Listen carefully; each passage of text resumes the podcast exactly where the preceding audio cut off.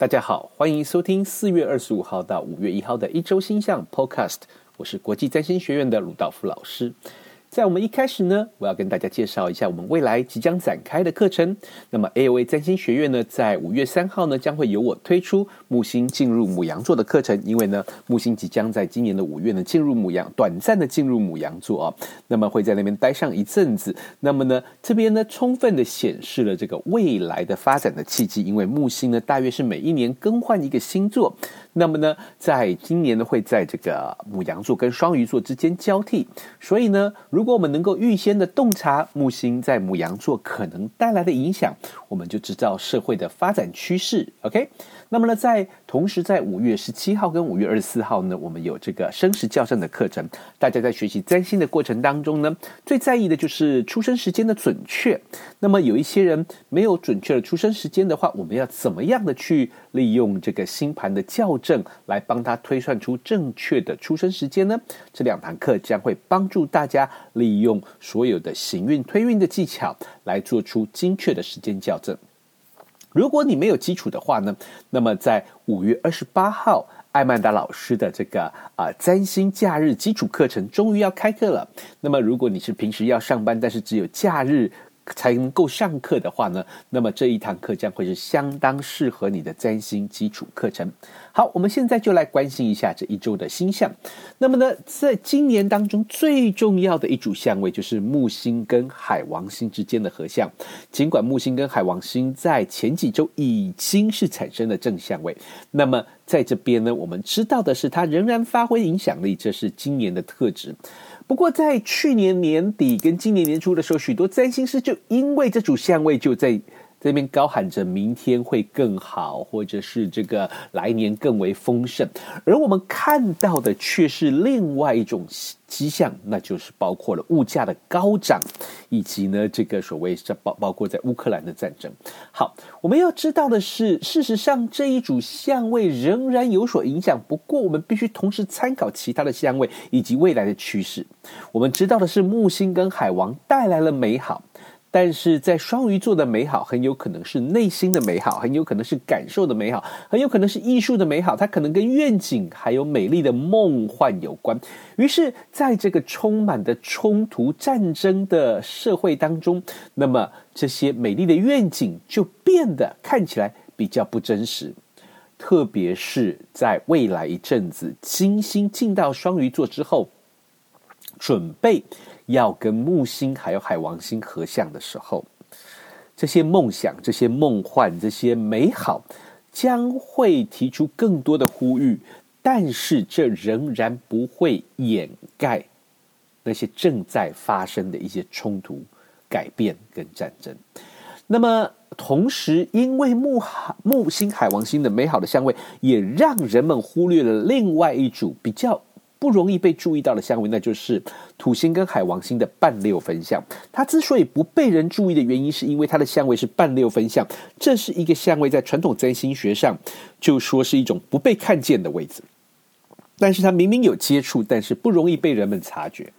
于是它就很像是躲在暗中的陷阱，或者是不小心踩到的香蕉皮一样，很有可能在我们不注意的时候，我们太过欢乐的时候，我们太过乐观的时候呢，带来了一个当头棒喝，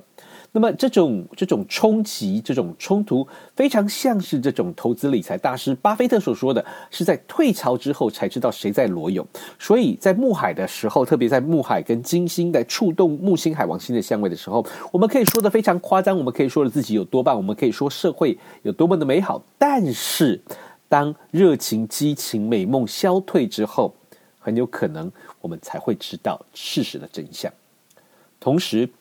我们在之前上一周的这个一周星象就有提过了，接下来的几周将会有明显的冲突，因为木海的影响逐渐的消散，而且我们很快的就要进入所谓的这个日月食的周期以及月亮颤动的周期。那首先展开的是从现在开始到。六月八号之前，冥王星会处于停滞跟逆行，没错，相当长的一段时间了。冥王星的停滞跟逆行的周期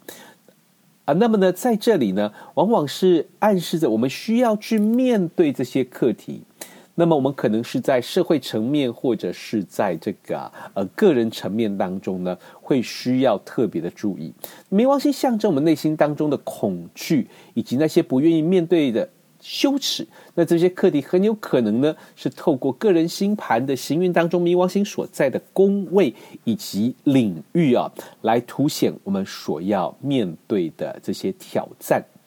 那么同时呢，在这个我们这一周特别特别需要注意的，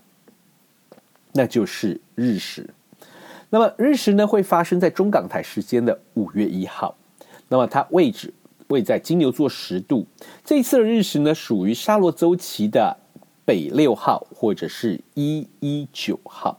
它的特质象征着一种这种跟人我们跟权威之间的关联的互动。那么我们如何的面对权威？我们怎么样去应对权威的挑战？我们怎么样去应对权威的挑战啊？那么以及呢，这个所谓这个啊、我们跟这个自己要如何的去承担起任务？有些时候呢，我们很有可能认为是别人的破坏，或者是别人的这个失误，或者是。发生了一些我们不情愿的事情，而迫使我们去面对这些责任。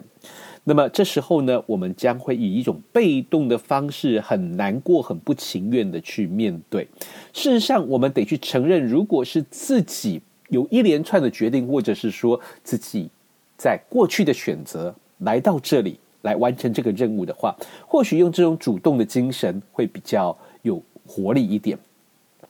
而我刚刚有说过，我们进入了月亮颤动的周期，在占星学上，这是政治、经济、社会都相当不稳定的周期啊。未来的两三周，那么我们很有可能去看到，在之前发生的那些和谐、那些美梦、那些梦幻、那些期盼，很有可能都呃逐渐的退散了。而我们必须去看见这个事实的真相，而且很快的去做出决定。